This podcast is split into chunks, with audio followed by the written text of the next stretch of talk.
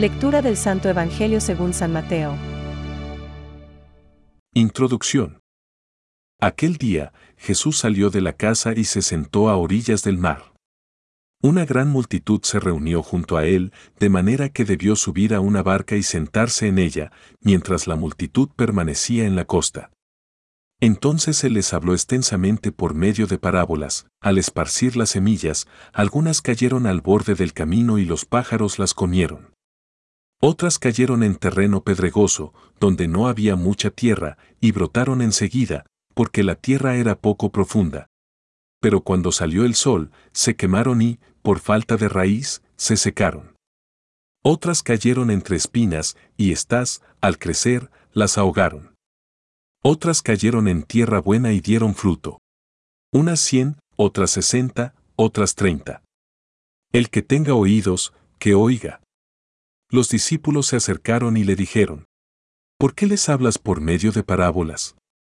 Él les respondió, A ustedes se les ha concedido conocer los misterios del reino de los cielos, pero a ellos no. Porque a quien tiene, se le dará más todavía y tendrá en abundancia, pero al que no tiene, se le quitará aún lo que tiene. Por eso les hablo por medio de parábolas. Porque miran y no ven, oyen y no escuchan ni entienden. Y así se cumple en ellos la profecía de Isaías, que dice, Porque el corazón de este pueblo se ha endurecido, felices, en cambio, los ojos de ustedes, porque ven. Felices sus oídos, porque oyen. Les aseguro que muchos profetas y justos desearon ver lo que ustedes ven y no lo vieron. Oír lo que ustedes oyen y no lo oyeron, escuchen, entonces, lo que significa la parábola del sembrador. Cuando alguien oye la palabra del reino y no la comprende, viene el maligno y arrebata lo que había sido sembrado en su corazón. Este es el que recibió la semilla al borde del camino. El que la recibe en terreno pedregoso es el hombre que, al escuchar la palabra, la acepta enseguida con alegría, pero no la deja echar raíces, porque es inconstante. En cuanto sobreviene una tribulación o una persecución a causa de la palabra, inmediatamente sucumbe. El que recibe la semilla entre espinas es el hombre que escucha la palabra, pero las preocupaciones del mundo y la seducción de las riquezas la ahogan y no puede dar fruto. Y el que la recibe en tierra fértil es el hombre que escucha la palabra y la comprende. Este produce fruto, ya sea 100, ya 60, ya 30 por uno. Es palabra de Dios. Te alabamos, Señor.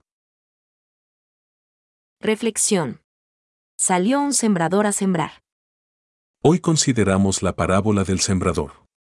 Tiene una fuerza y un encanto especiales porque es palabra del propio Señor Jesús.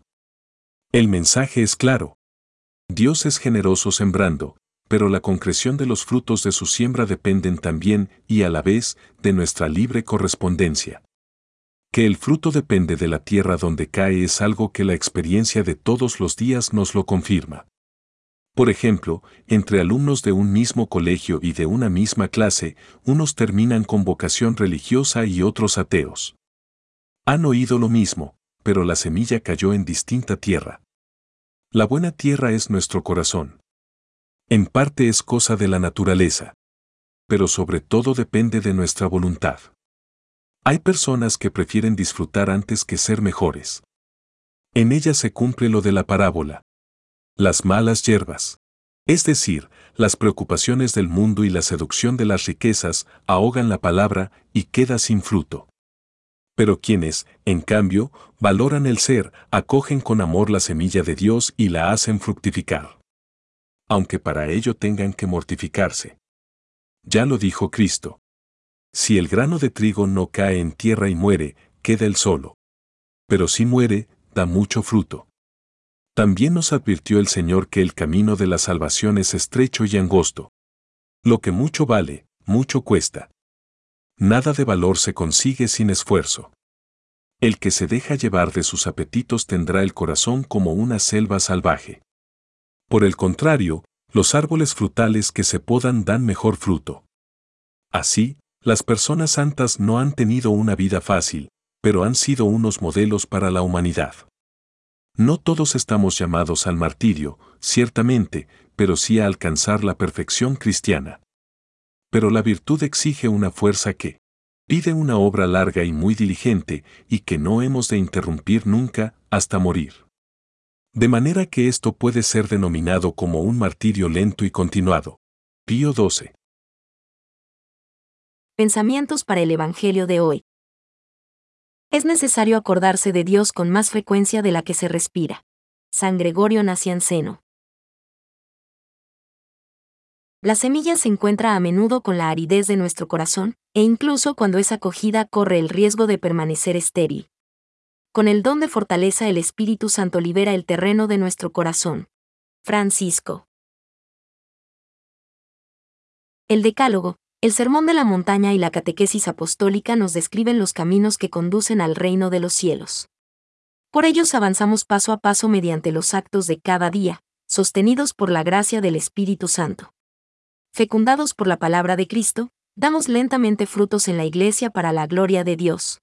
Catecismo de la Iglesia Católica, número 1.724.